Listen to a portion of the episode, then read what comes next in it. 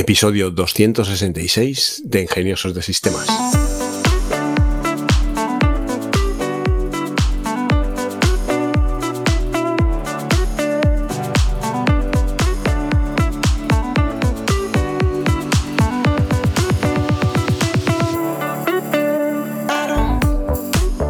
Hoy es lunes 24 de abril de 2023 y hablaremos de noticias de inteligencia artificial. En este episodio hablaremos sobre el lanzamiento que ha tenido lugar la semana pasada de Stable LM, que es un modelo de lenguaje desarrollado por Stability AI. Stability AI es la misma compañía que ha desarrollado y ha puesto al alcance de todos nosotros el modelo de Stable Diffusion que es este modelo generativo de imágenes con el que se pueden generar imágenes pues de igual forma que lo haces con Midjourney, Blue Willow,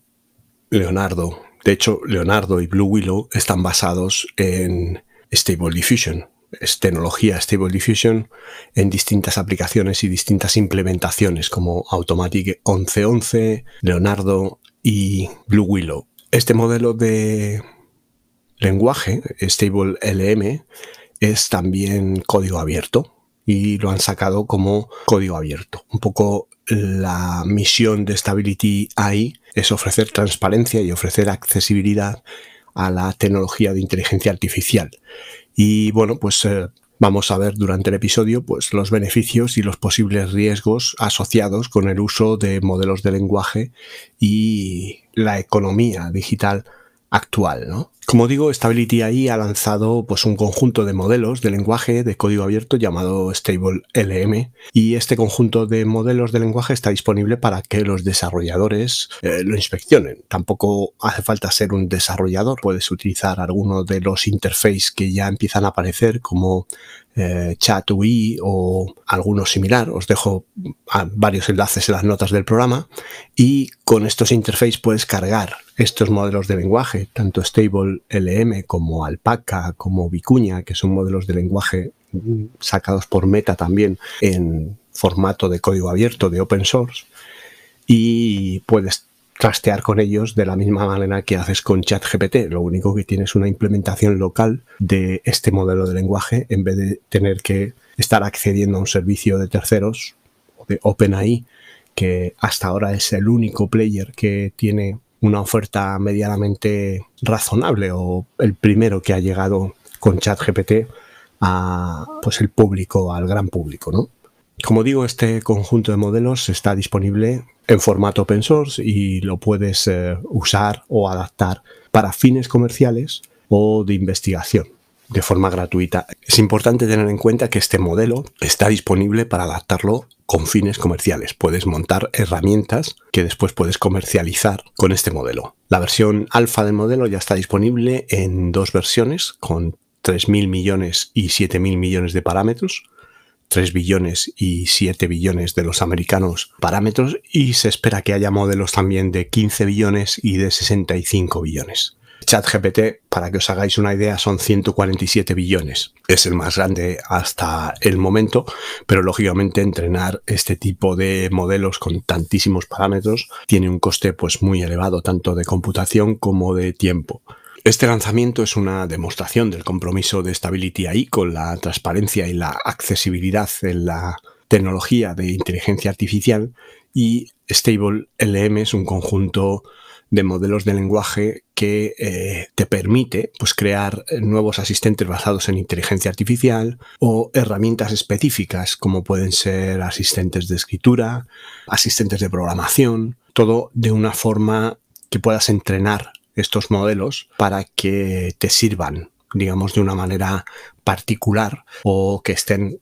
entrenados y que sean conscientes de tu entorno, tu negocio, tu mercado y de esta manera pues puedan adaptarse a las circunstancias y ser un modelo de lenguaje que trabaje mucho mejor y de una forma más concreta con tu información. Los modelos de lenguaje son una parte súper importante de la inteligencia artificial. Al final el lenguaje es eh, parte del conocimiento, el conocimiento en sí es eh, promovido por el lenguaje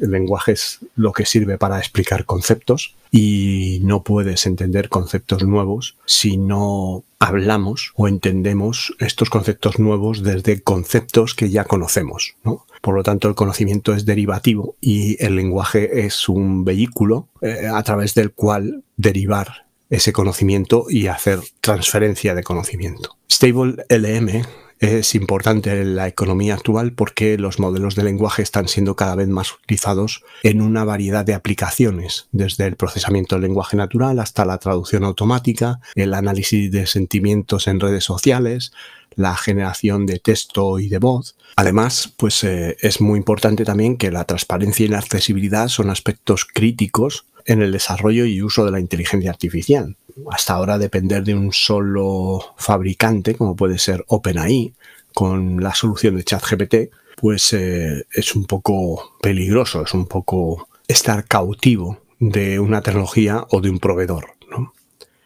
Stable LM se enfoca en estos aspectos al ser código abierto, lo que significa que los desarrolladores pueden inspeccionar el código, pueden inspeccionar el modelo y pueden adaptarlo a sus necesidades específicas y crear aplicaciones y soluciones basadas en este modelo. Esto es especialmente importante pues, para la confianza de los usuarios y para la responsabilidad social en la era de la inteligencia artificial. Como digo, una de las características de Stable LM es la transparencia. El modelo es de código abierto y en su revisión pues, se pueden identificar los posibles riesgos y desarrollar salvaguardas para estos riesgos por parte de la comunidad. Eh, si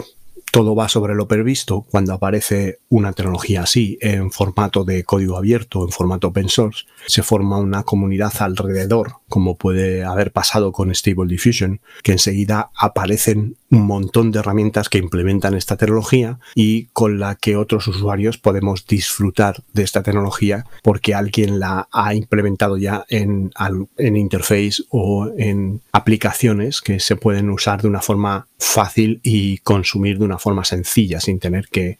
ser un programador para hacerlo. Otra característica importante es la accesibilidad. El modelo está disponible para su uso gratuito para desarrolladores y empresas, lo que facilita su adopción y promueve la innovación dentro de la inteligencia artificial, con la posibilidad de poder proliferar herramientas como pueden ser agentes que utilizan el modelo para automatizar, para hacer automatizaciones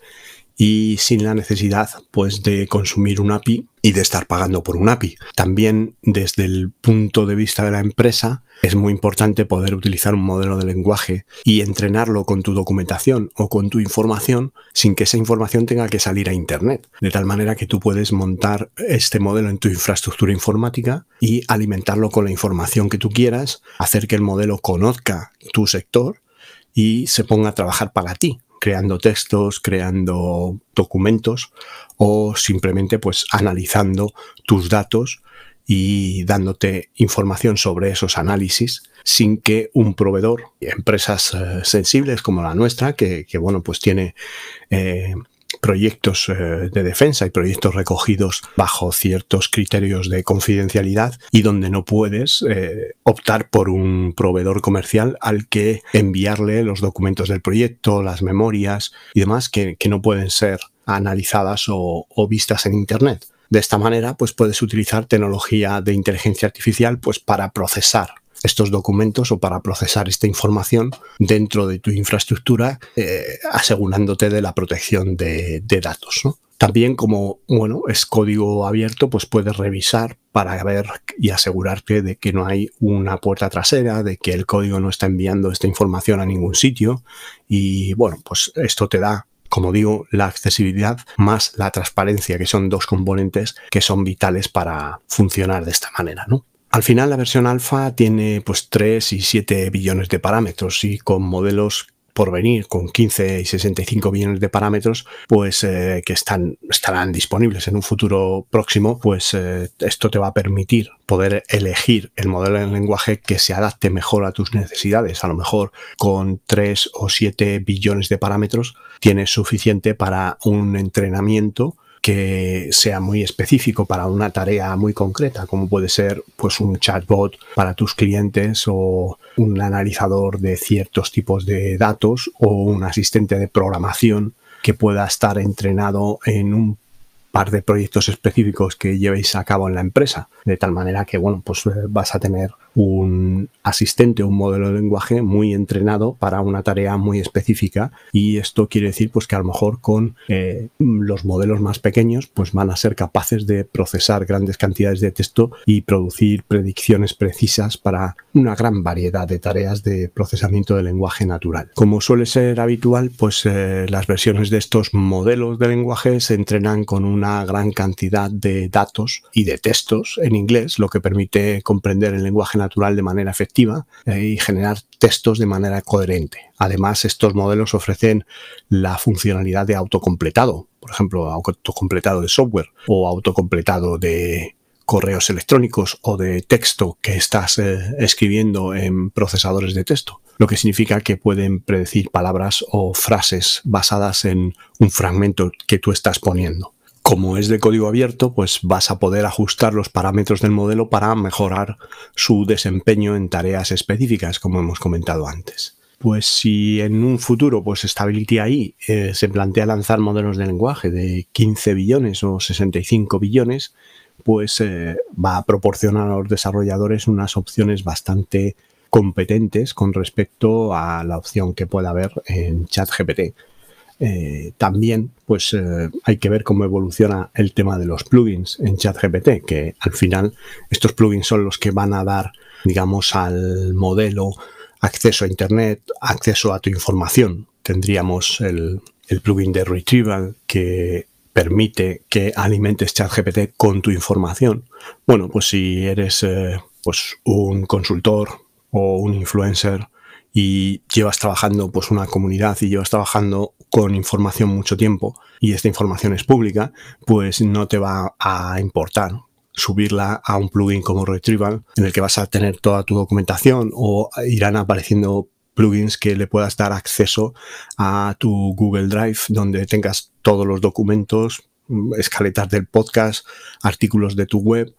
mm, vídeos de YouTube transcritos, toda esta información que el modelo pueda ir procesando para entender tu negocio y convertirse pues en un chatbot para tus usuarios o suscriptores o un chatbot para tus clientes o un generador de contenido que te ayude a avanzar en tu creación de contenido de inbound marketing, por ejemplo. Pero si no es el caso, si la información como digo, es sensible, como hemos visto antes, pues tendrás que adaptar un modelo de estos que sean open source de forma particular, ya sea el de Stability AI, el de Stable LM, o puede ser Alpaca, puede ser Vicuña, ChatGPTJ es otra opción. Y bueno, pues todos estos modelos de open source son los que van a estar asociados a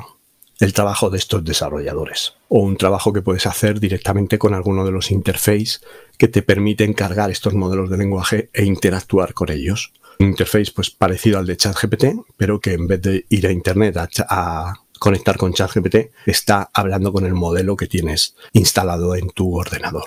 También existen algunos riesgos asociados del uso de modelos de lenguaje de esta naturaleza. Uno de los mayores desafíos es la posible presencia de sesgos en los datos utilizados para entrenar el modelo de lenguaje, porque realmente como no conoces con qué datos se ha entrenado, pues esto te podría llevar a resultados inexactos o incluso discriminatorios. Es importante abordar estos riesgos a través de prácticas de entrenamiento éticas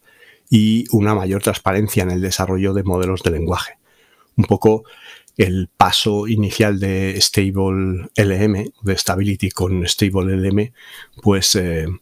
es esto, es eh, dar transparencia en cuanto a la información de con qué datasets ha sido entrenado el modelo. También se pueden plantear eh, preocupaciones en torno a la privacidad, especialmente si se utilizan para procesar grandes cantidades de información personal o de clientes, ¿no? Es importante asegurarte que implementas las medidas de seguridad necesarias para que tu aplicación cumpla con los requisitos para minimizar estos riesgos. En general, si se utiliza de manera ética y responsable, pues eh, los modelos de lenguaje como Stable LM, Vicuña, Alpaca, pues tienen un potencial para impulsar la innovación y mejorar la calidad de la tecnología y de la inteligencia artificial en nuestra sociedad.